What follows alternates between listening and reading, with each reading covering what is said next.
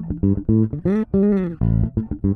Bem-vindos ao Emergencial, a roda de conversa 300 Nós, que surge para te tirar do tédio, para te fazer um breve afago nesse momento único e singular da nossa vida. O meu nome é Yuri Ferreira, eu sou o seu apresentador. Tenho aqui comigo, como sempre, meu grande amigo, o anjo Lucas Dardes. Como é que você tá, meu querido? Boa noite, Yuri, tudo bom? Tudo ótimo, comigo tudo certo. Quem não tava bem ontem, mas tá bem hoje, é o Guilherme Leria, que também tá aqui com a gente. Como é que você tá, querido? Salve, rapaziada, como é que vocês estão? É, ouçam Tempo Quebrado com o Crisinho da ZO. É isso. Ficou do caralho, ficou do caralho. E a gente também tem convidado de semana passada que tá aqui conosco novamente. É o Rafael Andrade, o historiador do bem. Como é que você tá, meu anjo? Salve galera, tô, tô de volta aqui, os caras estão pagando bem. E tamo aí, mais atento do que forte. É isso, antes de iniciar essa discussão, lembrar, ouçam os outros podcasts da 300 Noise. A gente tem o Tempo Quebrado do Leria, que é do cacete. Tem uma entrevista foda essa semana com o Crisinho da que ele acabou de comentar. E também tem o Martelão, nosso querido amigo Davi, que hoje não vai estar presente, mas foi ele que acendeu o tema do debate que a gente vai fazer daqui a pouco. Mas antes do debate, a gente sempre tem as notícias da semana.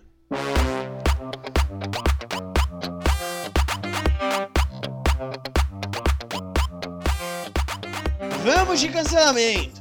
Vamos de cancelamento. No caso, o grande Japinha, um sujeito de 38 anos que tem um apelido no diminutivo.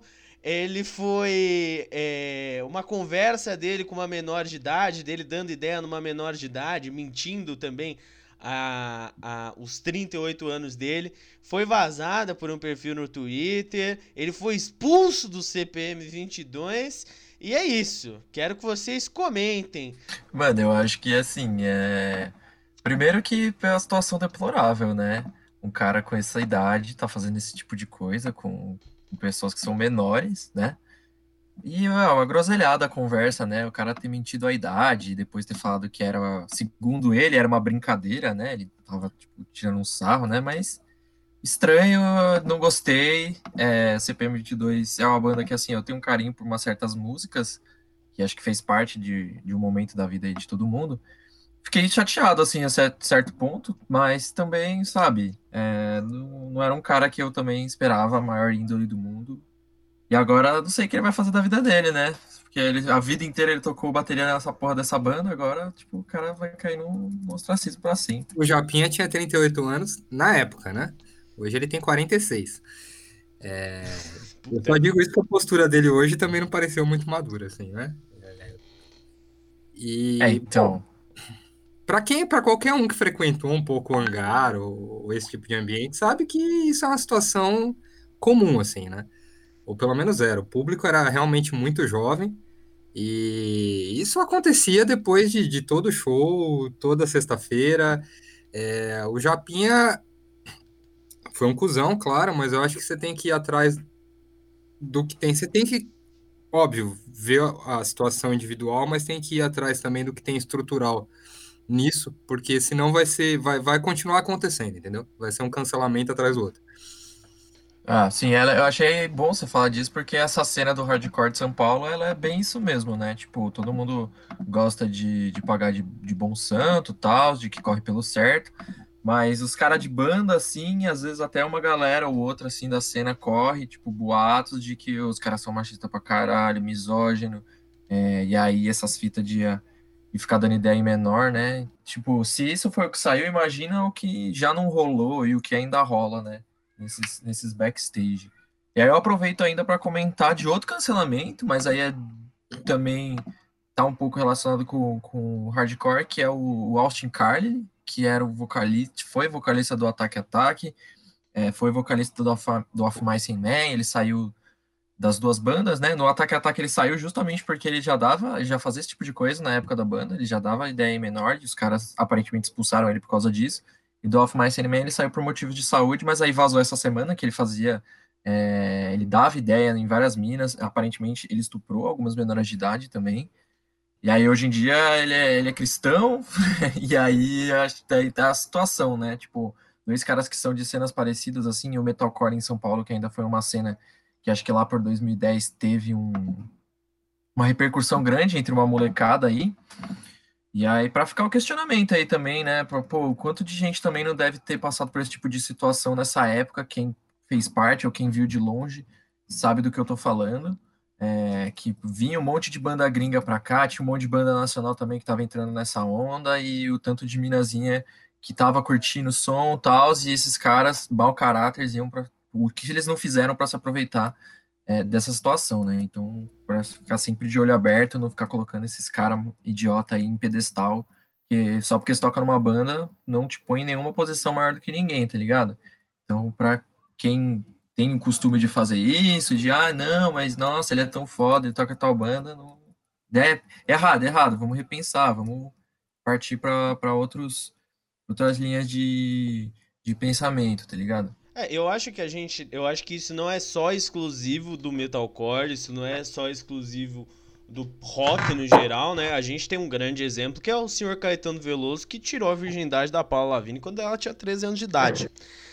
Então passa muito por uma por uma sensação, eu acho que a sensação de impunidade do músico, essa ideia de, de ter muito poder e ter muito fã, acaba com que o cara faça isso, né? Eu acho que e também é uma uma fita de notoriedade, né? Porque esses caras, eles têm nome, porque o, o que deve ter de cara de 46 anos dando ideia em menor de idade não, não, não tá no gibi. Eu acho que gente, é, é uma conversa que, tipo, eu acho que na música tem a questão da impunidade, é, mas também é uma fita muito estrutural, né? A questão da, da pedofilia.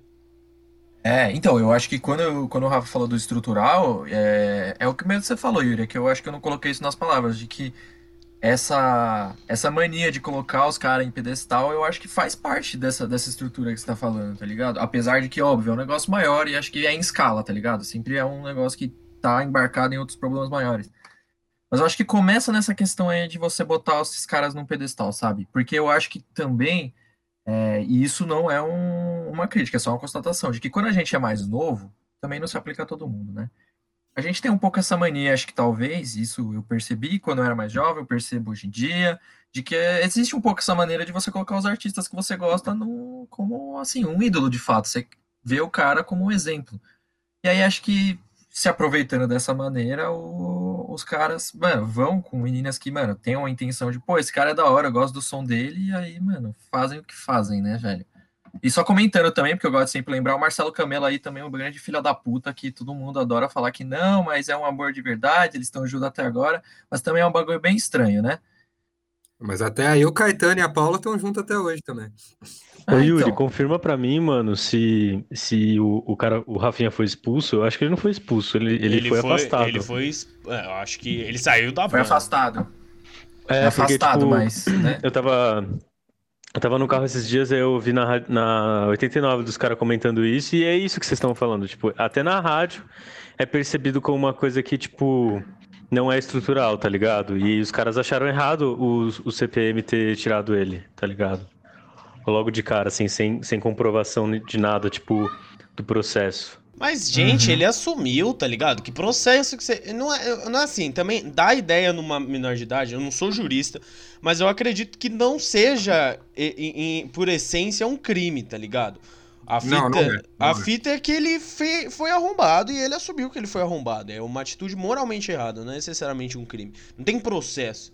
Ele não vai pra cadeia. Ele tem que justamente sofrer as sanções da própria sociedade que vai enxergar isso é, porque ele poderia ter conseguido, Sim. né? Esse é o ponto. Ele poderia ter dado. Quantas pessoas talvez ele não tenha dado ideia, metido essa, que caíram no papo dele, né? Aí é o, o, outros 500. E, e ainda. Ah, então, assim... eu... Oh, fala aí, fala aí, Rafa. Não, e ainda assim não seria crime, né? Porque pela lei brasileira, acima de 14 consensualmente, não seria crime. O que existe é uma desproporção de poder muito grande, que, que existe em outros. É, é, professor-aluna, é, você tem uma desproporção de poder que, ainda que não seja crime, é uma coisa moralmente bem questionável. É, com certeza. Sim, eu acho que assim, o lance do, do afastamento que o Leria falou talvez interessante, porque assim, Eu, eu não acho que os caras do, do CPM não sabiam que ele fazia esse tipo de coisa. Eu boto fé que eles possivelmente sabiam que esse tipo de coisa acontecia, tá ligado? E eu acho que o afastamento é até uma questão para tipo, ó, nós vamos falar que, que nós vai te afastar, porque afinal os caras tocam juntos há, mano, há muitos anos. Tipo, eu tenho a impressão de que eles são amigos, tal, tipo, tem, esse, tem um negócio que é, mano, praticamente uma empresa. CPM faz show, tipo, mano, no país todo, o ano todo, tá ligado? Tem sempre, tá sempre tocando em algum lugar. Pra afastar, pra, sei lá, quando a poeira baixar, chamar o cara de volta, porque tem muito esse lance também do fogo de palha da internet, sabe? Eu acho que o lance de, do afastamento pode ser Tipo, eu não ficaria surpreso se ele aparecesse daqui dois anos falando, ó, oh, o Japim está se reunindo com o CPM 22 e, tipo, fica por isso, sabe? Mas eu acho que vai ficar por isso, assim. Não é como se o cara fosse também, ele fosse sofrer um ostracismo para sempre, tá ligado? E outra, né? A gente vive numa época onde as coisas são esquecidas rapidamente. Rápido, muito rápido. Tudo muito. A pessoa é cancelada num dia, no outro ela vira presidente da república, né? Então. É, é, é muito, muito difícil da gente entender qual que é a dinâmica é, qual vai ser o impacto real. Eu espero que isso, na verdade, no fim das contas, no fim das contas atente para abuso de poder, é, desse poder, desse soft power para conseguir comer no menor de idade, né? É uma coisa que não é só o Rafinha que faz, não. É, o Rafinha não, o Japinha. É, vamos lá, vamos para o próximo tema. E o tema é, é enfim, a treta do Difidelix, da Recai Mob, do Spinard, do Raikais, trappers brigando, passando vergonha é, e fazendo dias na quarentena, porque aparentemente isso é um tipo de entretenimento. Eu não, eu não, honestamente não acompanhei de perto o conflito. Eu fiquei sabendo, inclusive, do conflito por gente tirando onda é, da treta, no caso do Oreia, do Hot Oreia. E agora também me, me defrontei com Ice Blue é, descendo o cacete no cara do Raikais. Enfim, é, vamos lá, comentem, por favor. Mano. Então, mano, eu, eu, não sabia que o Ice Blue tinha feito aquele vídeo para esses caras. Que fita, eu gostei, eu gostei de ouvir o Ice Blue falando, tá ligado? É uma coisa que eu não sabia que ele sei lá, fazia isso, colocava a opinião dele, tipo, de, em vídeo assim na internet, mesmo que for pra zoar, tá ligado? Mas é isso, né, gente? Trapper brigando, acho que é, sei lá, né? Muito tempo sem fazer nada, o bagulho começa a crescer na camisa. Não sei. Não sei mesmo o que pensar. O Hot Orelha também, o, o mano, é o, foi o, o Hot, né, que fez, não é? Eu não sei qual dos dois, né? Foi o Oreia. Foi o Oreia. O Oreia falando também foi bem engraçado, mano. Eu achei, achei da hora. Achei da hora, sim, não sei. Eu acho que assim, o... eu vi muita gente comentando, né, sobre o lance da. Ah, diz que negócio idiota e tal. Eu acho que, mano, a Diz ela faz um pouco parte do, do rap em si, sabe? Da cultura do rap. Porque a gente já viu um monte de diz. Tipo, até na gringa os caras vivem fazendo isso. Eu acho que faz parte um pouco do, da relação que você tem, sabe? Eu, eu acho normal, não acho que é um negócio fora da curva. Mas é que sabe, a situação, o momento e os motivos eu achei que ficou feio, tipo, porque aparentemente o motivo é por mulher, sabe? E, e ainda, mano, os argumentos, sabe? Tipo, o, o Spinard assim, sabe? Eu não tenho nem o que falar, tá ligado? O cara, citando o Ice Blue, é comida de Popeye. É, não, eu, então, que, o que me surpreende, tipo assim, diz é de fato a cultura do rap, tá ligado? O Tupac fazia diz pro Notorious Big. Enfim, isso não. Isso não, não, o problema é, além da motivação, a falta de qualidade dos, dos sujeitos envolvidos, né? Eu acho que isso é o, é o, mais. É, é, mais surpreendente, assim. Como é, como é ruim, depois ouvindo, é, eles são ruins, assim. Ah, o do, o do Spinard, posso... assim, mano, eu, eu nem, tipo. É, é, ridículo, sabe? Porque o cara, ele acha que a qualidade dele tá nele ter um flow rápido. Tipo, o cara, ele, ele realmente, ele se acha o Eminem brasileiro, sabe? Ele tem foto imitando umas fotos icônicas do, do Eminem fazendo o chifrinho com a, com a mãozinha, assim, botando na testa, sabe? Tipo, rock and roll, assim, né? Então, mano, ele, ele acha que ele é a personificação do Eminem brasileiro. E, mano, tipo, você não tem nada do Eminem, tá ligado? E o Eminem, pra mim, também. E aí, mas aí é pessoal. Ele não acha o Eminem referência para nada, tá ligado? Mas, Mas citando é... o Viné, o Dardes, fala aí, ó. Citando o Viné, eu não vou ser contra esses malucos, com tudo isso de comédia involuntária que os caras conseguiu produzir, tá ligado? Ah, eu vou ser contra eles falando merda na internet. Não, eu também lá. não, mas é que, tipo, eu, eu, fico, eu fico de cara, assim, porque o cara realmente ele se autoproclama o rap lord brasileiro, porque ele, tipo, ele tem um flow de, sei lá, tantas rimas por segundo, sabe? Tipo, mano, beleza, você pode fazer o flow que você quiser. Se a sua letra for uma bosta e você só estiver falando um monte de palavras sem sentido, que, que, intuito tem isso, tá ligado? Você só tá, só tá falando que você tem um pulmão é foda, seu pulmão é, é malhado, tá ligado? é isso.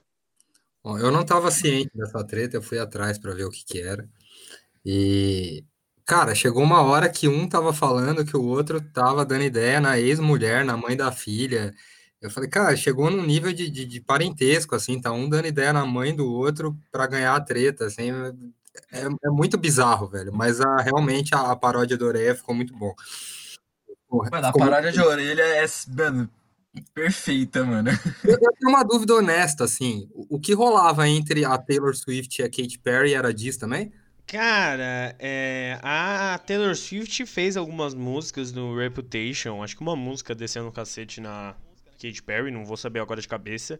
Mas eu acho que a Katy Perry nunca respondeu em música, sempre respondeu através da mídia e tal, Twitter, enfim. Quem fez uma boa de uma, de uma boa de uma diz foi o Pusha T e o Drake, né, mano? Que o Pusha T chegou a revelar que o Drake tinha um filho que ele não assumia. Mas é, mas é, é isso que eu lembro. Cena, né? Falaram que o, que o Pusha T destruiu o Drake, né, mano? Para além dessas questões assim, mais pessoais, ele destruiu mesmo. Sim.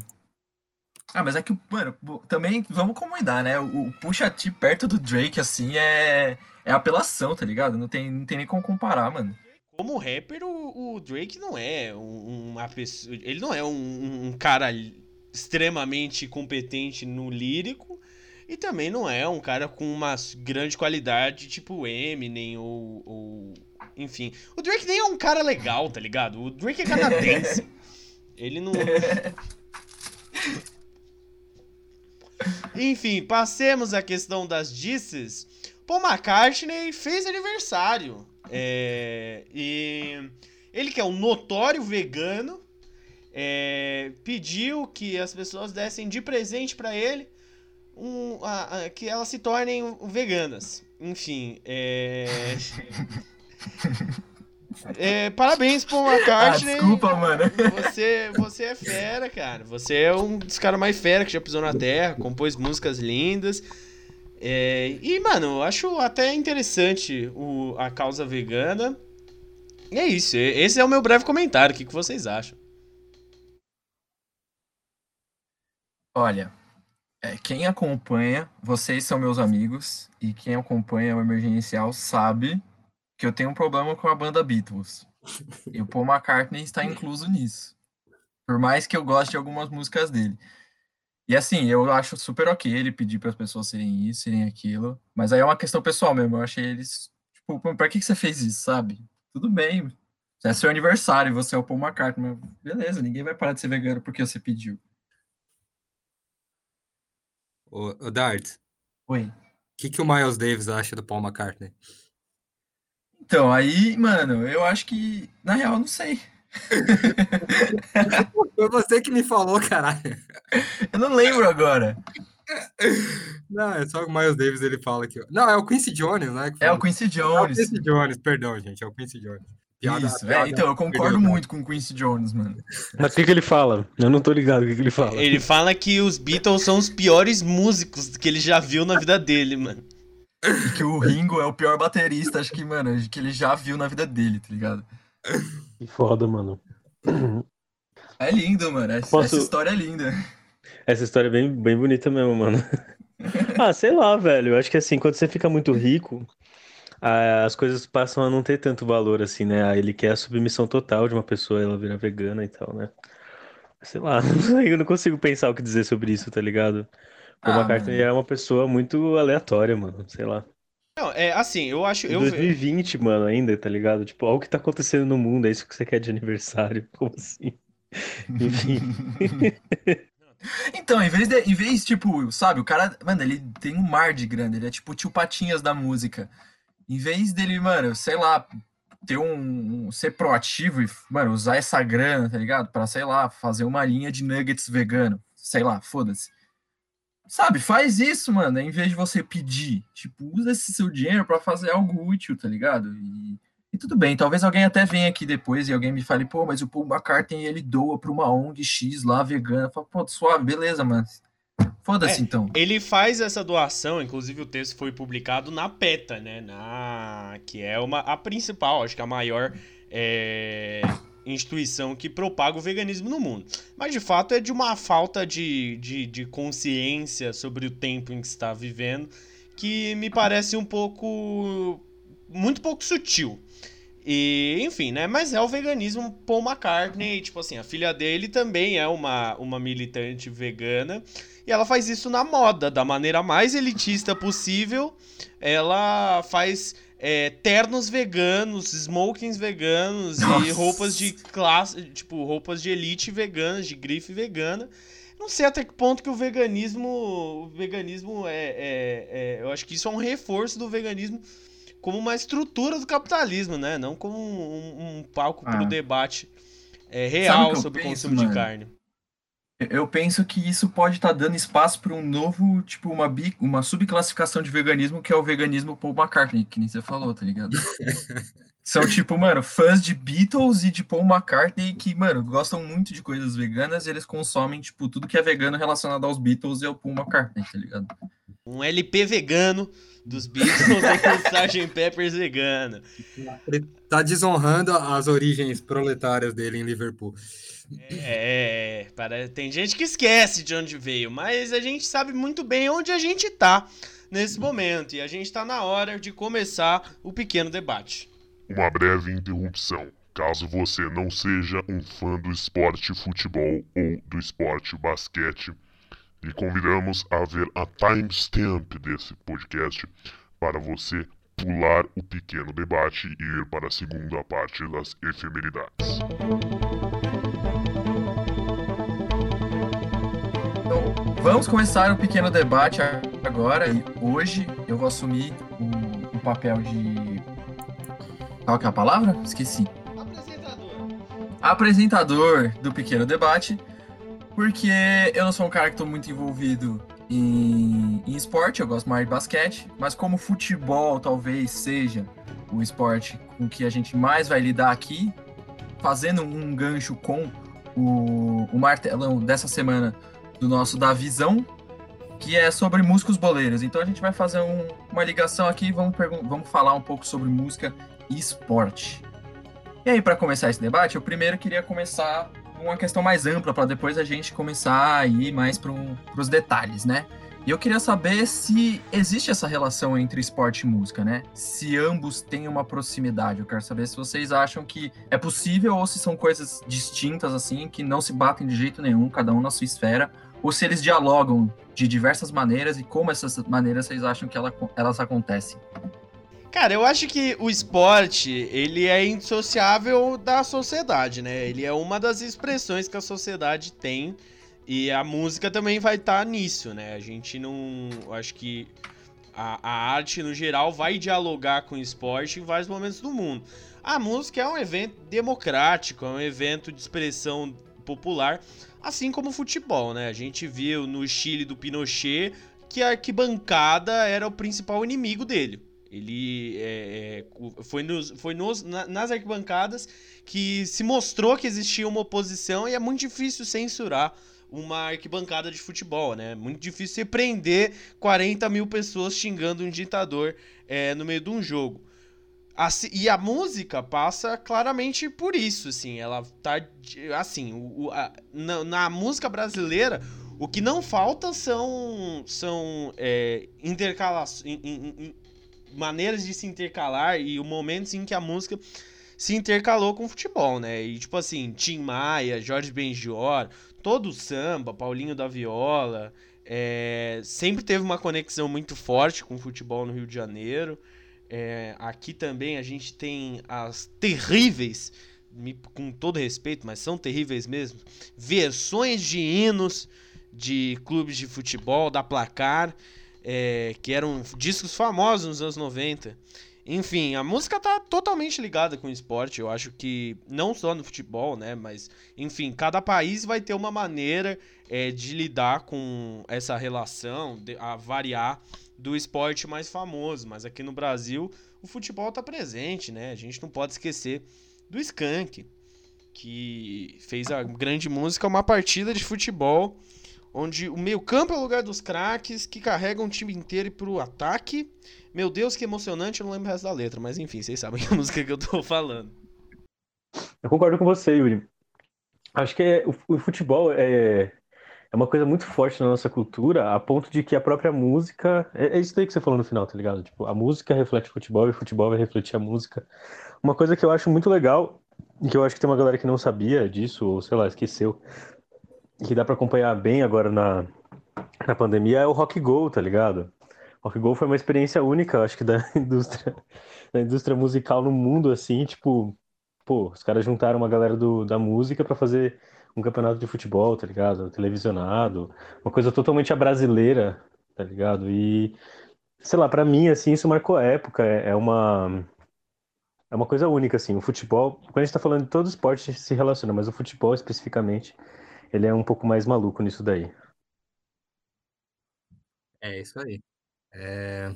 Pô, vocês falaram tudo já. Eu, eu gostaria de, de, fazer um adendo ao comentário do Yuri, que no, nos CDs da Placara, eu, apesar de corintiano, o João Gordo cantando o hino do Palmeiras é uma coisa épica, assim.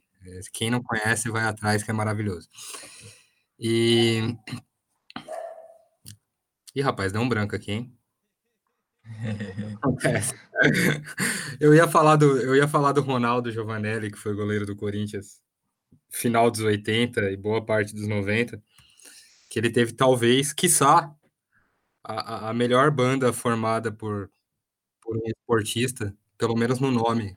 Era Ronaldo e os Impedidos.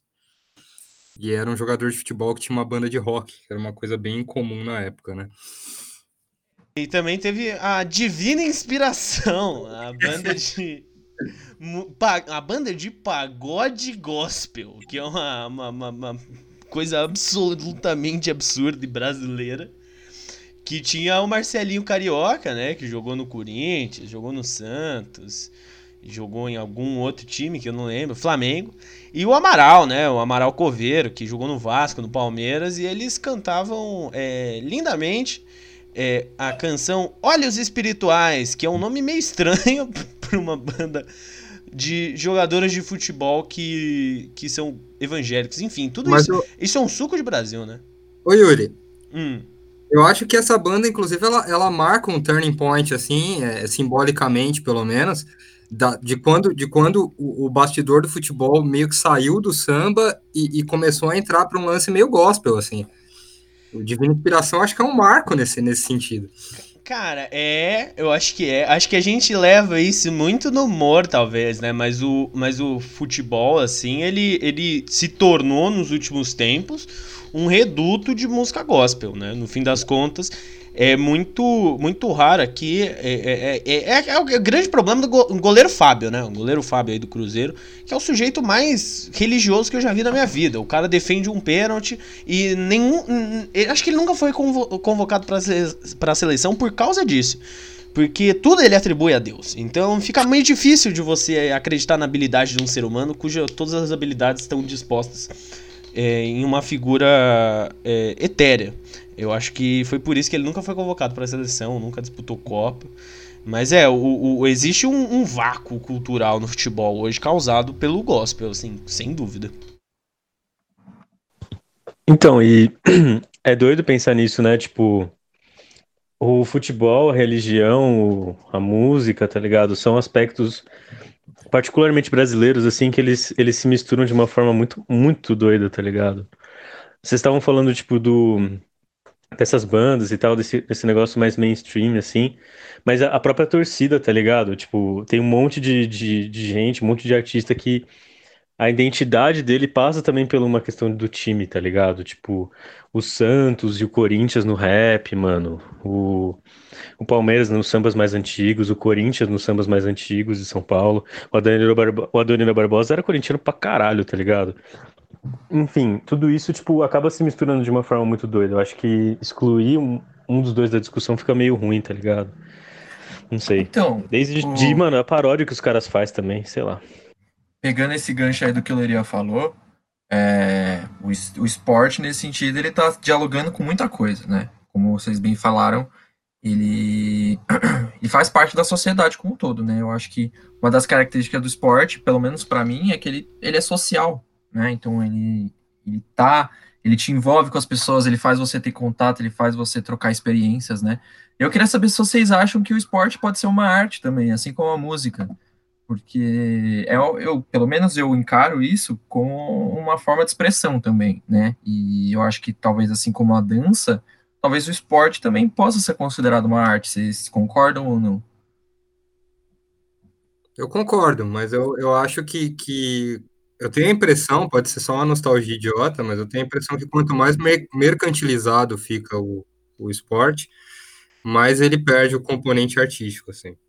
Ah, mas digo, tipo, não pra gente pensar no, no esporte, ah, tipo, ah, que tem ligas, que tem uma organização, mas tipo, mano, você bater uma bola, mano, com seus amigos no final de semana. Você jogar um basquete no Não, parque, com tipo. Com certeza, Ai, é arte pura. Acho, acho que é arte, acho que a gente. Tudo bem que arte é uma coisa muito ampla, né? Mas enfim, é uma forma de expressão muito mais é, é canalizado, né? Porque num jogo você vai ter ali os sentimentos mais puros que um ser humano pode ter. É raiva, é paixão, é amor, é beleza, vai ter um quê estético, assim. Porque me perdoe, mas é, quando, quando você vê, sei lá, o gol do Alex é, contra o São Paulo em 2002, aquele chapéu, o Rogério dá dois chapéus e faz aquela pintura, enfim. É isso, o nome de um golaço é pintura. É, é, tá, acho que tá relacionado, com certeza tem uma dificuldade, tem uma, uma linguagem própria. E para mim, super se qualifica como arte, cara. Eu ia dizer que, tipo, tem uma questão aí que vocês estão falando que quase tudo consegue ter essa dimensão, né? Do técnico, da arte. Se a gente for pensar até, tipo, sei lá, um maluco construindo uma parede. Tem um aspecto de arte também nesse ofício do pedreiro, tá ligado? Mas eu concordo com o que o Rafa falou, mano, no começo. Ele falou que, tipo, quanto mais, tá ligado, mercantilizado fica o esporte, menos artístico ele fica, tá ligado? Existe um, um, um, peso nisso daí, eu concordo, porque no futebol, principalmente se a gente for analisar o futebol brasileiro, tá ligado? É, nos últimos anos a gente vem vendo cada vez mais uma mercantilização, uma financiarização dos times. Isso não é de hoje, tá ligado? Privatizar o time, colocar uma empresa por trás do time. É, as cifras também, tipo, a quantidade de dinheiro que a galera gastava com um jogador em 2000, se a gente comparar com hoje em dia, é outro mundo, assim. Hoje em dia a gente gasta mil vezes mais, tá ligado? Quase já tá chegando na casa do trilhão, tá ligado? Tipo, já passou da casa do bilhão, uma coisa assim. É uma coisa absurda mesmo. Enfim, e por conta disso, porque o, que acontece? Quando o negócio vira uma técnica, eles têm que é, tipo, racionalizar todos os processos do, do esporte. Então ele perde essa coisa dos movimentos a mais, tá ligado? Sei lá, eu vejo muito isso no futebol, mano. Tipo, um cara que nem o Neymar, dentro de campo, os caras conseguem fazer um esquema tático que, mesmo se ele drible muito bem, mano, ele não vai conseguir fazer o gol porque ele vai estar isolado, tá ligado? Isso, sei lá, mata a questão artística do jogo. Eu acho, pelo menos, né? Não sei. Peguei, pensei nisso que o, que o Leria falou, e aí, tipo, voltando no que o Darcy tinha falado, eu acho que isso acaba influenciando um pouco até a própria pelada, cara, porque a galera que joga pelada, que tá no, no no fim de semana ali, é a galera que também assiste, acompanha o esporte, e, e, eu acho que em algum nível isso acaba influenciando na pelada também, acaba tirando um pouco do, do, do improviso, da, da poesia da coisa. Ah, eu diria isso daí acontece com todos os ramos da cultura e da economia, mano. Se a gente for parar pra pensar, tá ligado? Uma te... Quando os caras descobrem uma forma técnica, tá ligado? De você dispor os jogadores em campo que é muito mais eficiente contra qualquer time, como, por exemplo, o Barcelona, tá ligado? Essa brisa de ficar passando a bola, passando a bola, tipo, isso mudou o futebol há 10 anos atrás. Mas hoje em dia já tem formas novas que conseguem, tipo, tá ligado? Acionar isso daí. Mesmo a pessoa da pelada, sabe, ela consegue ter uma visão sobre essas coisas. Eu concordo totalmente com você, mano. Cara, eu acho que existe é, uma passagem. Eu acho que. Eu, eu também acho. Foi mal, Yuri. Continue. Eu acho que. Eu acho que assim, a eu acho que o estilo de jogo, né? Então, por exemplo, o tic-tac do Guardiola, ou o Gay Press do, do, do Klopp, agora no Liverpool. Próprio Murici Ball. Enfim, acho que o treinador ali, ele é um compositor, ele tá, ele tá enxergando uma estética no futebol. E talvez a grande diferença entre a arte é que na arte não tem um ganhador, né? Mas existe uma composição é, de até, até visual que você que você altera tudo. Eu não sei, justamente porque como o esporte é um jogo que se precisa ganhar, é, é claro que ele vai, em muitos momentos, perder a sua poesia, porque. Mas é isso, também existe beleza na feiura, assim. Eu acho. Muita gente critica ligação direta, chutão, essas coisas, mas eu gosto de ver um jogo feio. Eu acho que às vezes um jogo feio é divertido de ver. É muito bom você ver jogador ruim, assim. Eu, eu gosto de um chutão, de um time sem meio de campo, às vezes. É legal de ver. É, eu não sei se. Eu não sei se. Eu, mas Essa eu é palmeirense, né, mano? A gente sabe disso, cara. É, é. Começou o clubismo. É, não, não, aí, aí, aí assim, gostar de jogo feio não é uma questão de, de preferência, é uma questão de, de honra à tradição, né? É, é, eu acho que tem isso também. Eu acho que a, o fato de, mano, o futebol ele ter escolas é uma coisa muito parecido com, com e a nostalgia também, né, velho? Acho que é, é natural que exista uma nostalgia, justamente porque a própria arte depende da nostalgia, né? Muita gente. Só que às vezes a, no... a nostalgia cai no erro crasso, né? E aí é... não é legal. É, você acaba vivendo só de, de, desse, de tentar emular esse sentimento que você tinha, tipo, há, sei lá, 20 anos atrás no presente, né? É, por isso que eu mas... digo, a impressão pode ser uma nostalgia, pode ser a armadilha da nostalgia, mas é, é, é essa a impressão que eu tenho é que o, o, componente artístico, pelo menos no futebol profissional, ele tá relegado hoje em dia.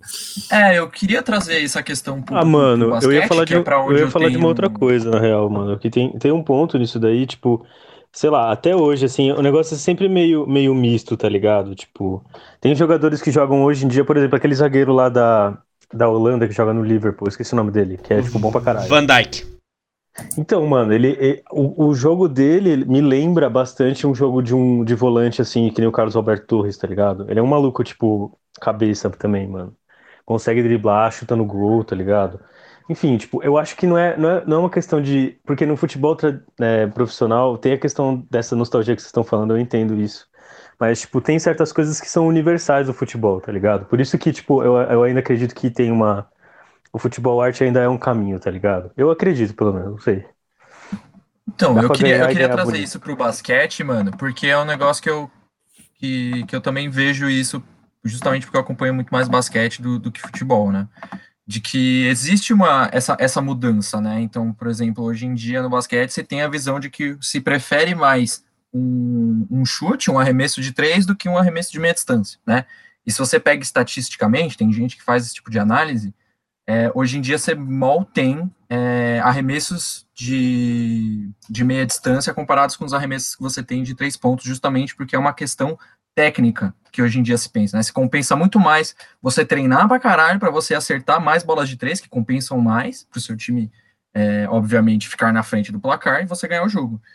E eu vejo um pouco essa nostalgia de pessoas que são mais velhas, que, por exemplo, assistiam, acompanhavam basquete, mano, nos anos 90 com Michael Jordan, sabe? E vem essa mudança hoje em dia, e aí pega um cara, por exemplo, do, do calibre do Stephen Curry, do Clay Thompson, que são os caras do chute de três hoje em dia, que são a referência, é, vê, traz essa, esse lance da nostalgia, né? De que hoje em dia o jogo tá estragado e que se perde um pouco dessa questão da arte, talvez, do esporte, né? Tipo, porque, por exemplo, para mim, o que me fez, quando eu era menor, ter uma paixão e achar o basquete um esporte massa, eram os movimentos. Então era ver um cara com a bola ali passando no meio da perna, mano, fazendo o cara ir para um lado, para o outro, pegar e arremessar. Tipo, os movimentos eram bonitos. Tipo, aquilo me chamava atenção e ainda hoje em dia é o que eu mais eu gosto de ver. Eu gosto de ver as jogadas, eu gosto de ver como os caras se movimentam. Eu acho lindo um arremesso de basquete, tipo, bem feito, com uma estrutura foda. Eu acho assim, é muito melhor do que, por exemplo, uma pintura para mim. Eu, eu gosto de admirar esse tipo de coisa.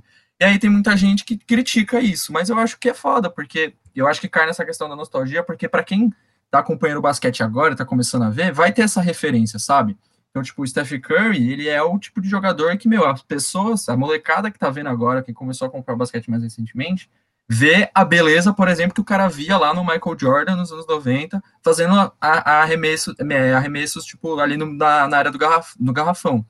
E hoje em dia a molecada vê o Stephen Curry chutando no meio da, da, da quadra e fala, puta que pariu, caralho, isso é muito louco, é muito foda, esse maluco é monstro demais. E aí, tipo, eu fico, bom, é uma nostalgia, é, mas, pô, o, o esporte mudou, sabe? E aí, no, no, vocês estavam falando sobre o, o, futebol, eu acho que casa um pouco com isso, né? Tipo, o esporte mudou, beleza, mas talvez essa arte tenha mudado, né? Então, talvez ela esteja se encaixando em outra lógica. É óbvio que ela está se encaixando numa lógica que é diferente, né? Então, justo com essa questão técnica aí que o Leria falou, que o Rafa também comentou. É, eu, eu... Mas talvez faça parte, né? Eu acho, que, eu, acho, eu acho que faz parte, eu acho que tem uma, uma. Acho que uma comparação que pode ser trazida do basquete pro futebol é a questão do Cristiano Ronaldo e Messi sempre sendo comparados ao Pelé. São dois. O futebol que o Pelé jogou era um futebol, o futebol que o Messi jogou e o Cristiano Ronaldo jogou é, é outro futebol, e o que o Maradona jogou no meio desses dois períodos também é outro futebol. Acho que justamente tem um, um uma, uma diferenciação geracional mesmo que impede esse tipo de comparação.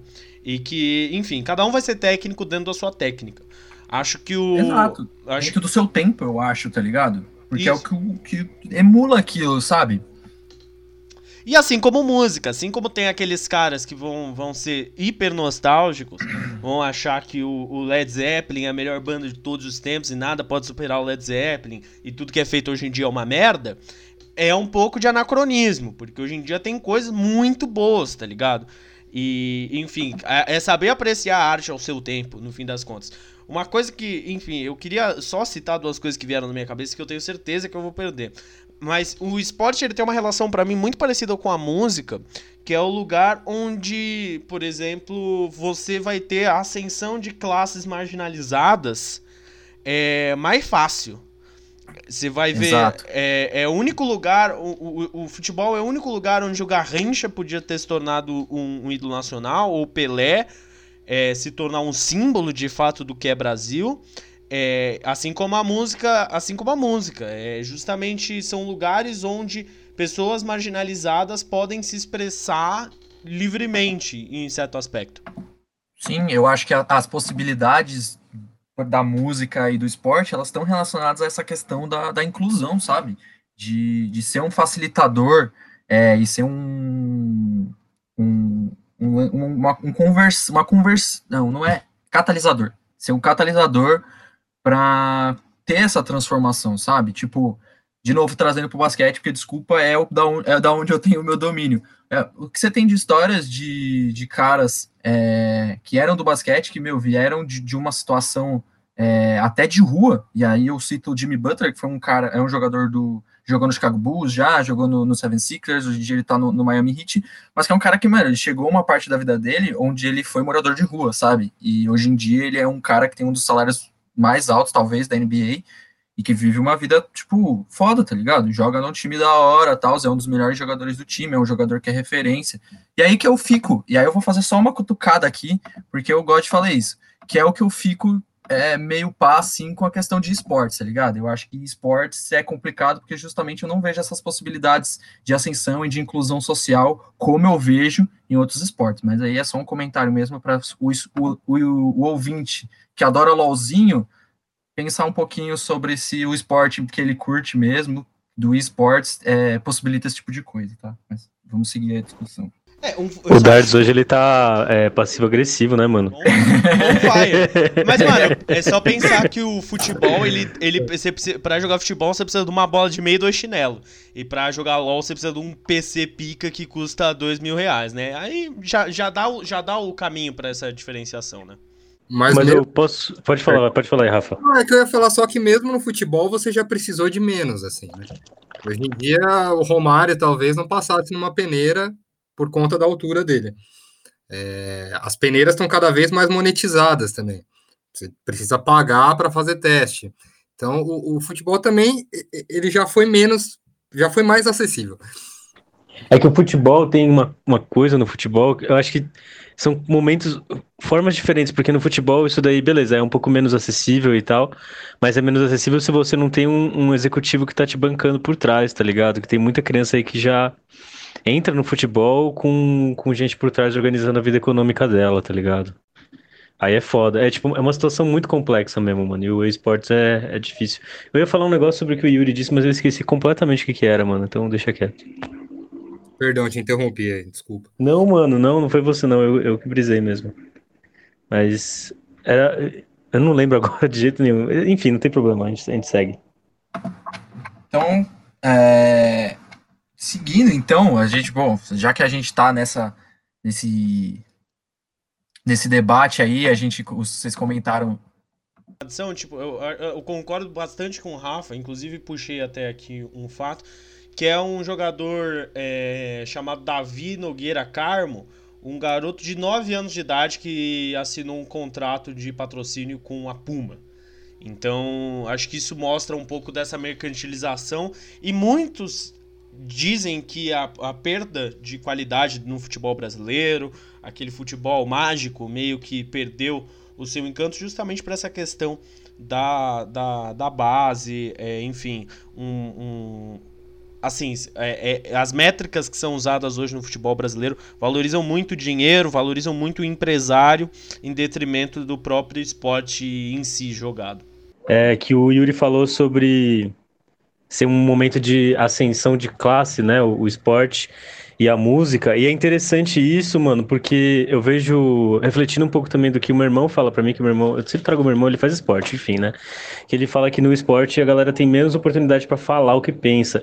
E eu concordo um pouco com isso, mano. Tipo, o LeBron James, há um tempo atrás, ele foi é, repreendido, ele foi atacado pela Fox News, tá ligado? Porque ele tava se posicionando enquanto um líder, tá ligado? Dentro da NBA, um cara que tá financiando aí a vida tá ligado, educacional de um monte de gente da, da cidade que ele, que ele nasceu. E, sei lá, atua em diversas frontes diferentes, assim, sobre esporte. Ele, ele, provavelmente vai assumir uma parte aí da fundação lá da filha do Kobe Bryant, né, que morreu. Ele tem, enfim, tem um monte de coisa que o LeBron James tá fazendo e ele foi repreendido porque ele era esportista, tá ligado? Você fazer uma arte é, política é uma coisa, agora você ser esportista e político ao mesmo tempo é, é um pouco mais complicado, eu acho. E aí, o que, que, vocês acham? Vocês acham que vocês concordam com ele? É vocês isso, acham que é isso. É mais Trazendo pra cá, o Raí sofreu uma puta represália agora, ele nem jogador ele é mais, por ter se posicionado contra o Bolsonaro. É, é um lugar para você ficar lisa, então. É, não, a gente tá vendo as punições, a gente até citou no último, no último emergencial, as punições estão sendo feitas aos jogadores da Bundesliga que estão se manifestando politicamente é, politicamente e, e, justamente eu não entendo porque o futebol tem esse problema do político, né? Eu entendo, porque tem dinheiro, muito dinheiro envolvido, tem muito interesse envolvido e assim é justamente o lugar onde as massas estão reunidas. Então é muito perigoso. O futebol é perigoso. Fazer uma, a gente tem exemplos factuais de guerras que começaram por causa de futebol, na Iugoslávia. A gente tem é, acho que um dos marcos assim do, do, da queda da Dilma em, 2000 e, em 2016 foi logo no começo da Copa de 2014 em que ela foi vaiada no estádio com o mundo inteiro vendo. Então a gente tem o, o, esporte é muito poderoso é, mu é muito poderoso e por isso muita gente quer calar o esporte. Aqui no Brasil a gente teve a gente tem a sorte Comparado com outros lugares do mundo, os jogadores de futebol brasileiro são os jogadores mais politizados. A gente tem o Sócrates, a gente teve o, o próprio Casagrande, a gente teve é, o Reinaldo, que foi de frente com a ditadura. Hoje em dia a gente tem alguns jogadores como o Tietê do São Paulo, o Breno Calixto do 13 da Paraíba, que são politizados, mas se a gente for olhar para outros lugares do mundo, isso não acontece tanto. Falando sobre a guerra, é, só para deixar a dica aqui que você tinha falado no, no episódio passado sobre Fronteiras Invisíveis do Futebol, tem um, tem um episódio muito legal sobre a guerra do futebol entre Honduras e El Salvador. Que foi a guerra que foi desencadeada, o, o estopim da guerra foi o jogo entre as duas seleções. E até o Pelé, mano, ele, ele, o Santos dele interrompeu a guerra da Biafra na Nigéria, né? Não, isso, isso, aí é memes, isso aí é memes. Tem, tem, a lenda, tem a lenda. É lenda mesmo? Eu achei que era verdade, cara.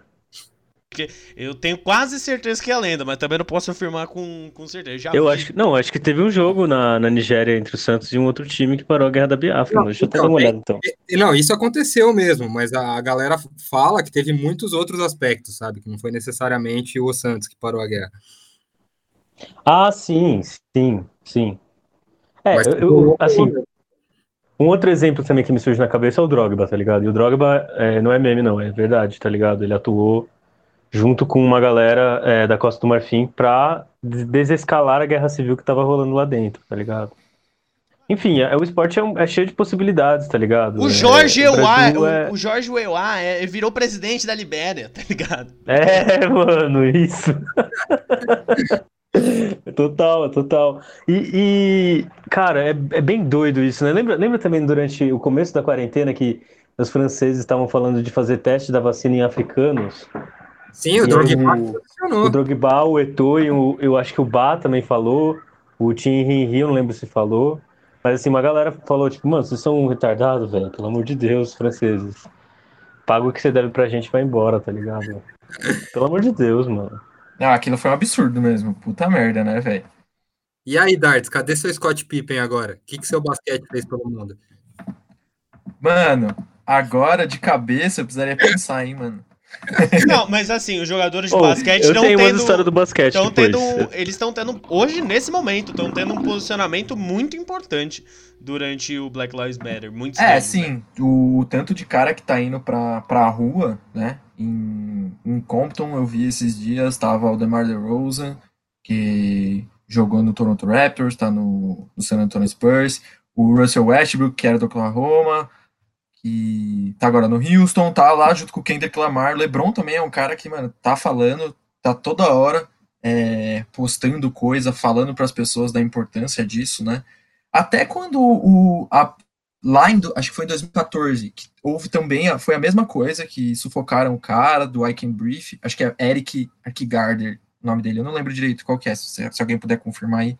Foi a mesma coisa, um cara que, meu, morreu por conta da, da violência, da brutalidade policial, e a NBA também foi super ativa. É, as camisetas que os caras usavam, o LeBron James também, eu lembro que na época ele foi ativo também, ele saiu, um monte de gente saiu. Hoje em dia, agora, historicamente, mano, se o Leria souber, fala aí, porque eu tô tentando lembrar que Eu tenho várias, mano, na real. O Dr. J, ele era um símbolo importante, tá ligado? Do movimento Black Power, assim como um todo, tá ligado? Ele usava o cabelo dentro da quadra. Não, mas digo no, no sentido de, tipo, que nem o futebol, assim, que Gente, guerras tava... estouraram ah, por conta não. dele. Então, eu, eu, ia chegar na real, que é o Bill Russell, mano. O Bill Russell, ele participou é, diretamente da da luta pelos direitos civis. Caso alguém de casa e alguém aqui não conheça o Bill Russell, assim, ele tem uma história muito doida, mano. Ele, ele ganhou 11 NBAs em 13 anos. Ele é, tipo, o maior vencedor da história da NBA. Ele ganhou, tipo. E ele, e ele era técnico e jogador, mano, em três é, vezes, mano. É, é tipo, ele, imagina assim, ele entrou na NBA. Quando ele entrou na NBA, ele, ele era campeão universitário, aí ele ganhou uma Olimpíada, entrou na NBA, ganhou, aí ele ganhou sete vezes seguidas, Aí ele perdeu, tipo, duas e ganhou mais, mais quatro no total. Tipo, ele ganhou muita coisa, cara. E ele era técnico e jogador, enfim, tem toda essa história dele. Primeiro campeão, primeiro técnico, primeiro técnico campeão negro da, da NBA. E aí, e, e, o ponto principal é que ele participou do movimento do, dos direitos civis com o Martin Luther King, na época lá, real oficial, dos anos 60. É, tem foto. Ele, por exemplo, é uma pessoa muito importante para você entender o Karim Abdul-Jabbar, que também é um outro símbolo legal, né? O, o Lewis Alcinator, esse é o nome né, de nascença do Karim Abdul-Jabbar, eles, eles trocou de nome por conta do movimento, enfim. É, é isso, mano. Tem, tem história também, tá ligado? Mas o Brasil, eu acho que o Brasil, a gente não valoriza e a gente tem uma história rica, tá ligado? Enquanto nos Estados Unidos a galera pelo menos valoriza esses agentes históricos, assim, tá ligado? Uhum. É que acho que a relação nos Estados Unidos com o esporte ela é muito diferente do Brasil, por exemplo, né? Porque no Brasil eu acho que assim, a gente tem essa ligação mesmo com, com o futebol, né? Isso é inegável. Mas a maneira, e aí eu tô, fa tô falando assim da minha cabeça, sabe? É, eu vejo que é, é, é, muito diferente, né? O lance como o draft acho que acontece, e as diferentes ligas que tem lá, e as, o modo, os contratos que tem com as TVs, as edições regionais e federais, tipo Eu acho que o, esse lance ele é muito diferente, né? E acho que talvez. Eu não sei. Cara, até o próprio um formato, o formato de liga, né? O formato de liga é, é um diferencial. Exato. Eu, eu acho que isso influencia um pouco também, sabe? É, no, em como a gente olha para trás, assim, para nós brasileiros olhamos para trás com essa valorização do esporte, sabe? Nem, por exemplo, a gente tem uma, uma, uma, história também rica no basquete, sabe? Só que quem que a gente lembra só? De quem que todo mundo só fala? Todo mundo só fala da porra do Oscar, sabe? E, o, e assim, eu tenho meus problemas com o Oscar, e isso, isso tá incluído na minha fala, sabe? Mas, sabe, tipo, a gente tem uma história foda do, do basquete feminino também, e, e, a gente não fala disso, tipo, e quando se fala, a gente lembra porque a Hortência tá comentando alguma coisa na TV, sabe? Não porque, tipo, sei lá, a gente montou e, sei lá, produziu. E eu sei que já tem documentários que falam sobre, mano, quando a seleção brasileira de, de basquete venceu e os caralho, lá na, nas Olimpíadas de Cuba, né? Se eu não me engano. Foi isso? Vocês me confirmem. E... É o Pan-Americano, velho. Pan-Americano. Eu sei que tem doc sobre isso, mas, pô, não tem, tipo, um documentário, por exemplo, que nem a ESPN nos Estados Unidos faz muito isso, sobre, mano, documentário sobre, mano, a rivalidade do Boston Celtics e do, do Los Angeles Lakers. Um documentário, mano, sobre a porra do, do Magic Johnson e o, e o, e o Lakers Showtime. Tipo, eu não vejo isso sendo produzido no Brasil. E é um negócio que eu gostaria que tivesse, sabe? Pô, faz um doc foda, assim, que fala, mano, a história, mano, do vôlei brasileiro e, mano, como o vôlei brasileiro ditou um monte de coisa. Como, mano, o, o Renan, se eu não me engano, foi o cara que inventou a porra do saque viagem, tá ligado? E o cara é brasileiro e eu vejo um monte de gente que nem sabe disso. Tipo, é um negócio que acaba ficando meio de lixo, né? Tipo, pô, só quem joga vôlei vai saber disso, mas eu, eu sinto que era um negócio que, pô, mano, faz um doc, exibe na Globo, tá ligado? Vamos mostrar pra galera, mano. Tipo, a dona do, dona do Sport TV e, mano, os caras têm dinheiro para fazer isso. E não faz, mano. Isso me incomoda, mano. Hoje o Dardo está puto, hein? Mas, cara, eu acho que passa. Eu vou, eu vou me segurar. acho que passa por um. Me incomoda, bro. Passa por um problema muito forte. O próprio, a própria ESPN, que é do, do grande José Trajano, ela tinha essa proposta, inclusive vai de recomendação aí. O pontapé inicial da, da ESPN, que era um programa do José Trajano, que foi o fundador da ESPN Brasil com o Dudu Monsanto, era isso, era juntar a história do esporte com a história da música. Acho que é uma boa referência. Hoje eles têm um podcast lá na Central 3 Podcast, do Pontapé, toda segunda-feira às 8 horas no ar. É, e o, o, mas a imprensa brasileira, ela a, a ESPN antigamente no Brasil era isso, era a produção do documentário sobre a rivalidade de Boca e River lá no Piauí era, era, era justamente, vai, vamos contar a história da Magic Paula, vamos contar a história dessas figuras do esporte brasileiro com uma dinâmica social muito, muito, muito, muito forte. Mas o que aconteceu foi, a ESPN foi tomada de assalto é, pelos investidores internacionais, grupos internacionais, e a ESPN foi se emburrecendo, foi se transformando num grande, uma grande mesa redonda com um monte de velho gritando sobre quem é melhor, o Cristiano Ronaldo ou o Messi, tá ligado? Então, a própria dimensão da imprensa com um papel de politizar e de dar essa noção cultural do esporte foi perdida no Brasil. E agora que a ESPN é da Disney, pasme, nunca mais vai acontecer. Pô, eu nem sabia disso, mano. Que merda, hein, velho. Fiquei, eu fiquei até, mano, agora deu, bateu uma, uma deprê, mano. Mas sabe o que, o que ainda carrega a história do esporte, querendo ou não? E aí também puxando já de volta pra, pra música. A própria música, mano, carrega muito isso, tá ligado? Tipo, o, a forma que Santos aparece, por exemplo, na, na, na música do Charlie Brown, tá ligado? Não, não é, pode parecer meio meme isso que eu tô falando, mas é meio real mesmo sei lá, essas identidades, mano. O Corinthians aparece ainda bastante na, sei lá, na música do Sabotagem, ele aparece algumas vezes, tá ligado? É isso que eu tô querendo dizer, tipo, é... a música, ela acaba servindo também como essa forma de, de trazer a história da, do esporte também, sabe? Não sei, eu, eu acho que tem uma conexão nisso daí que você tá falando e a imprensa é foda mesmo, o Yuri tá corretíssimo, tá ligado? Mas no Brasil a gente também tem outras formas que valorizam isso e às vezes a gente esquece. Só, só isso que eu acho mesmo. É, eu vou recomendar a Trivela, que é um, um, site que, mano, é o melhor site de esporte que eu acho que a gente tem hoje no Brasil. É, e também é o melhor podcast de futebol que a gente tem no Brasil hoje. É a minha recomendação. Não, não, não, é. eu concordo, eu concordo. Fala aí, Rafa. Isso, é, principalmente a parte que o.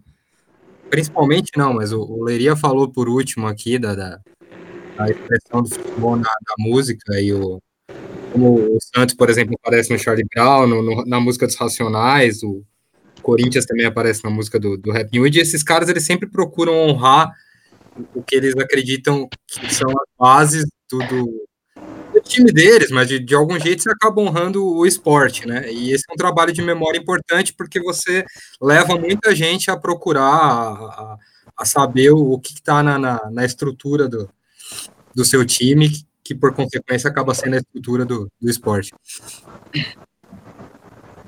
Total, total. E ah, então vamos, eu quero fazer uma pergunta capciosa aqui, mas é só só para para vocês se expressarem.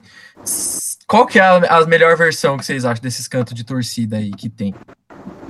É, versões de música, só que como eu não sei o nome, mano. Alguém, alguém me, me, me ajuda aí. A paródia do clubismo, né? Aquela. aquela... com clubismo ou sem clubismo? então, eu, antes eu posso fazer, um, posso fazer um comentário antes, mano? Ah. Que é o seguinte, cara, foda-se, tá ligado? Torcidas europeias, mano. As melhores torcidas do mundo são na América Latina. É, é o primeiro ponto, assim, que eu tenho a levantar. E, tipo, o leste europeu não conta como Europa. Também tem essa. Pra maioria das pessoas não conta, tá ligado? No futebol, principalmente não conta mesmo.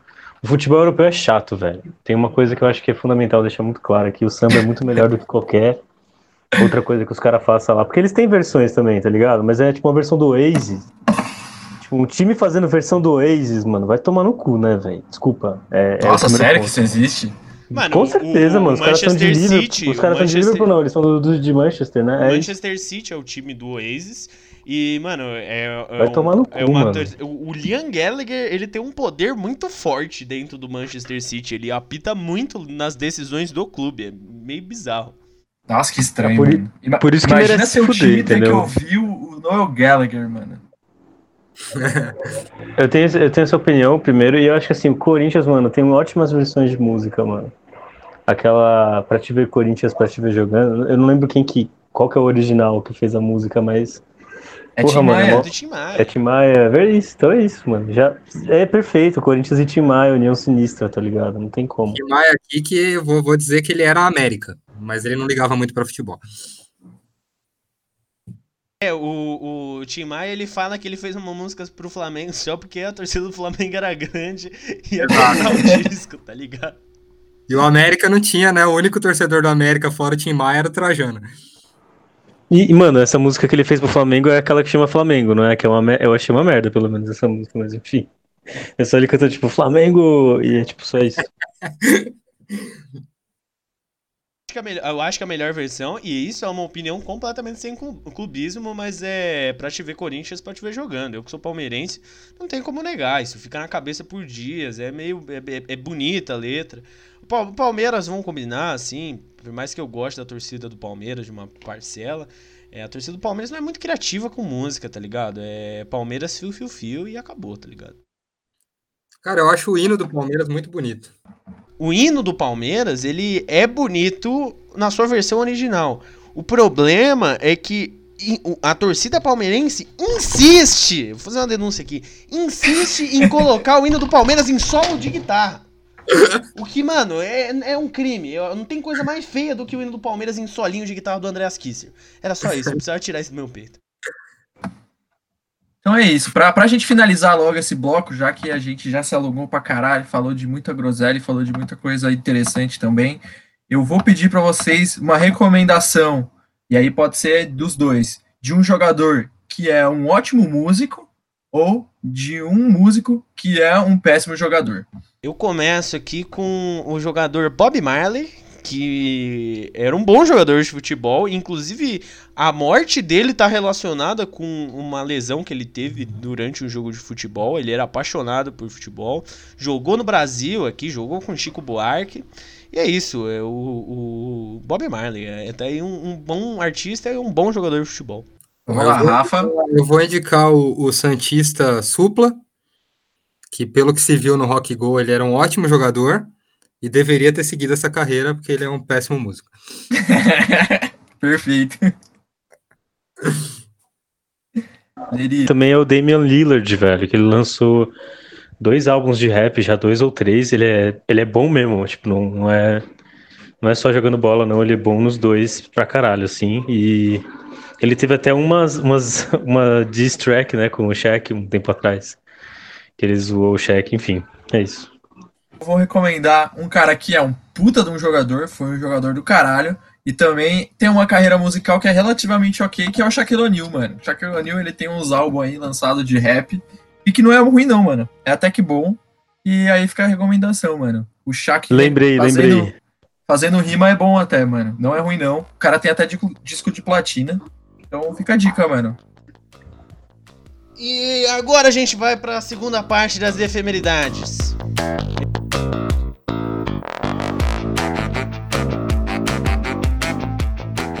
A gente tem um fenômeno bastante bizarro que prova que a gente está no capitalismo tardio, tardio, tardio. Que é o, a, ação antifascista dos fãs de K-pop na internet eles que estão destruindo é, as hashtags racistas que estão sendo levantadas. Eles acabam com as hashtags e colocam, enfim, fancams de pessoas do BTS dançando. E também enviaram muitas fotos do Vampeta, outro grande jogador de futebol aí, nu, completamente nu para a G Magazine, isso lá no exílio dos anos 90, para o deputado Douglas Garcia, do PSL que montou aquele dossiê contra os antifascistas, ele teve que trocar de e-mail depois de ter muito vampeta pelado por causa dos K-popers. Enfim, comentem. Bom, eu recomendo, se, se por acaso descobrirem um novo e-mail, eu lembro que o Túlio Maravilha fez a mesma coisa com o Vampeta. Então você já fica aí a segunda caixa de e-mail. Mano, eu não sei se eu tenho algo a comentar, assim, eu acho que eu, eu achei legal a atitude dos K-popers, sabe? Porque além deles ficarem fazendo essa parada aí de, de postar qualquer coisa em um, em um vídeo, GIF, sei lá, dos, de alguém do K-pop dançando ou fazendo qualquer coisa, achei legal, mano. É isso aí, mano. Ocupa seu tempo fazendo algo, algo da hora, mandando foto do Vampeta pelado pro e-mail de um deputado mau caráter.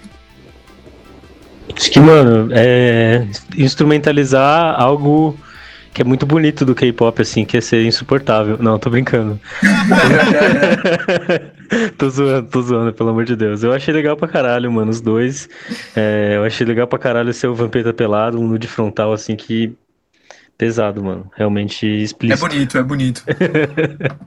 e é isso, mano. Sei lá. Se você já usou Twitter na sua vida, você sabe do que eu tô falando, mano. Então, é isso. Mais algum comentário sobre. Um, um, isso é incrível, né? Uma nova maneira de ser antifascista.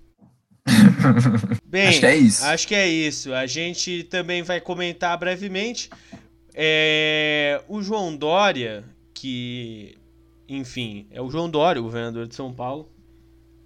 Ele anunciou que a gente vai ter uma vacina é, para coronavírus para lá de 2021, feita em parceria com os chineses, blá blá blá. Mas isso aqui não é um podcast de política. Por que, que eu tô falando isso? Porque a gente vai só fazer um breve comentário, relembrar que o João Dória, não, ele não tem uma música, relaxe, mas ele foi o inventor. O pai dele foi o inventor dos Dias dos Namorados brasileiros, dia 12 de junho, é, que muita gente tem comemorado, enfim. A gente vai falar desse excerto cultural do Brasil, que é o Dia dos Namorados, é, que é o dia de Santo Antônio também, né? Enfim, é, comentem aí. Comentem por que, por que, que a gente comemora essa data. Se você quer mandar o, o, o seu o João Dória pai pra puta que pariu, enfim, vocês têm esse momento aqui para extravasar um pouco. Mano, o pau no cu do João Dória, cara, sem maldade, é... não dá pra entender um negócio desse assim. E, de novo, ele na, na hora de fazer propaganda política, a gente vai ter o João Dória falando que ele agiu da melhor forma, liderou o Brasil para um combate do coronavírus, tá? Só avisando de antemão, isso daí vai acontecer. Mas é isso, né, mano? É, tipo, a gente é governado por palhaços, cara. Mas então, eu concordo com o Leria. Eu acho que o Dória tá sabendo ler a situação muito bem, ele é muito bom nisso. E se a gente não tiver a, a, a famigerada ruptura democrática, eu acho que ele sai bem fortalecido mesmo para a próxima eleição e, e periga ser o próximo presidente. E também gostaria de mandar o senhor João Agripino Dória, inventor de dos namorados, tomar no cu. Oh, só comentando aí, já que a gente, o, a gente falou sobre música e esporte, comentar aqui sobre youtubers e esportes. Felipe Neto fez uma música do Vasco, não fez, não? Não, o Felipe Neto é botafoguense. O Felipe Neto patrocinou. Ele fez uma música pra Copa do Mundo que ficou uma senhora merda, tá é, ligado? Também, também rolou isso. Então Aliás, é isso. A gente também pode depois, eu acho que vale um, em um próximo, um próximo momento a gente fazer um podcast só sobre música de Copa, porque música de Copa é um fenômeno, né? Também Shakira, Waka Waka, é, Puta, pode crer, né? Voa Canarinho Voa, enfim, muita coisa aí que a gente pode falar de música de Copa. Enfim, eu acho que a gente encerra, né? Tamo, tamo no final aqui, já estamos meia bomba, que nem o João Dória. Vou começar aquela parte do programa muito triste, onde eu peço a recomendação cultural dos meus camaradas. Começo com Guilherme Leria. O que, que você nos recomenda para essa semana de quarentena? Não, mano, é... vou fazer duas recomendações. É... Foda-se. É o. Primeiro de tudo, 20 anos do The Unseen, que é um álbum inaugural, né? Um álbum que abre a discografia do Quasimoto, o alter ego do Mad Lib, né? E, cara, uma referência, assim, muito importante de, se você curte hip hop abstrato, assim, rap um pouco mais cabeça, um pouco mais quebrado das ideias, é um, mano, uma puta de uma referência. Acho que tá tendo um, um panelaço enquanto eu falo com vocês aqui. Tá vazando, mano, tá, pra ouvir. Tá, mas tá de boa, vai, vai, vai, vai. Então é isso, pau no cu do Bolsonaro. E a segunda recomendação, beleza, 20 anos do, do Ansin, do Quasimoto. E outra referência, a gente falou de esporte, falou de música, é que todas as pessoas aí que se consideram de esquerda e tal, gostam de, de futebol. E... Mano, dá uma procurada sobre o que significa LHP, tá ligado? É uma puta de uma brisa filosófica da, da torcida. É, começou com o Corinthians, inclusive. Clubismo! E é, e é, mano, muito foda. Procura o que é LHP, é sério, vale a pena. Eu, eu, eu denuncio o clubismo do meu amigo Guilherme Leria, mas recomendo também, faço recomendação, porque, enfim, a torcida do Corinthians é foda, a do Palmeiras também é. Mas é, vou pedir pro Rafa agora as recomendações dele. Eu, para começar, eu concordo com o clubismo do Leria. É, nem sei do que se trata ainda, mas já concordo. E eu vou recomendar hoje, na, na esteira desse, desse debate sobre cancelamento, eu vou recomendar a discografia inteira do Wilson Simonal que foi um cancelado analógico ainda, é, e que vale muito a pena. Depois foram ver que, que do que ele foi acusado, teve gente que deitou e rolou em cima do, do, do passapano para a ditadura, e que teve muito mais componentes raciais, etc. Mas a discografia dele é fina, vale muito a pena. E muito bom, eu adoro o Simonal. Acho que o Simonal tem muita música boa, é um cara do cacete da história da música popular brasileira que de fato é relegado às vezes na história por, por um incidente da, da, com a ditadura. Mas eu vou chamar também aqui o Lucas Dardes. Quais são as suas recomendações? A minha recomendação é um documentário que, se eu não me engano, ainda está na Netflix, que chama Hoop Dreams, que acho que em português virou Basquete Blues que é um documentário que conta sobre a história de um menino que ele quer entrar para a NBA, só que mostra assim o, o, o que a gente normalmente não vê é, quando se conta a história de pessoas que querem entrar para o basquete profissional. Então é toda a merda, mano, dele tendo que ir para as escolas, sendo recrutado pelas universidades tal. É bem da hora. Ele mostra bem como é a realidade concreta assim dessa molecada é, que quer entrar para o basquete, que encontra uma série de dificuldades ganhou uma, uma caralhada de prêmios, se eu não me engano. É muito bom, então eu recomendo. Faço a minha recomendação aqui. A minha recomendação é bem simples. É, vai, no, vai no YouTube aí, no seu YouTube, e procura gol do Carlos Alberto Torres na Copa de 70 e vê essa obra de arte. É isso. É, é, aquilo ali é o gol mais bonito da história do futebol. E se você não entender aquela poética ali, talvez esporte realmente não seja para você, tudo bem. É, e é isso. É com isso que eu termino o emergencial. É... Oh, calma, Aquilo calma, ali, pra... ah. aquele gol ali era um dos maiores atos anti, tá ligado, colonialismo da história do, do futebol universal, assim, o Brasil comendo a Itália, mano, nas ideias e na bola, mano, foi impressionante. Show de bola, show de bola. Agora é hora de todo mundo gritar tchau. No 3? 3, 1, 2, 3. Tchau. tchau. É isso, valeu. tchau, tchau.